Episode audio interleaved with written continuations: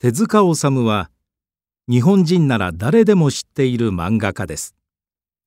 代表作の「鉄腕アトム」はアニメも作られ世界中で有名になりました。手塚治虫は日本の漫画の歴史を変えたと言われています。漫画の神様と呼ぶ人もいるほどです。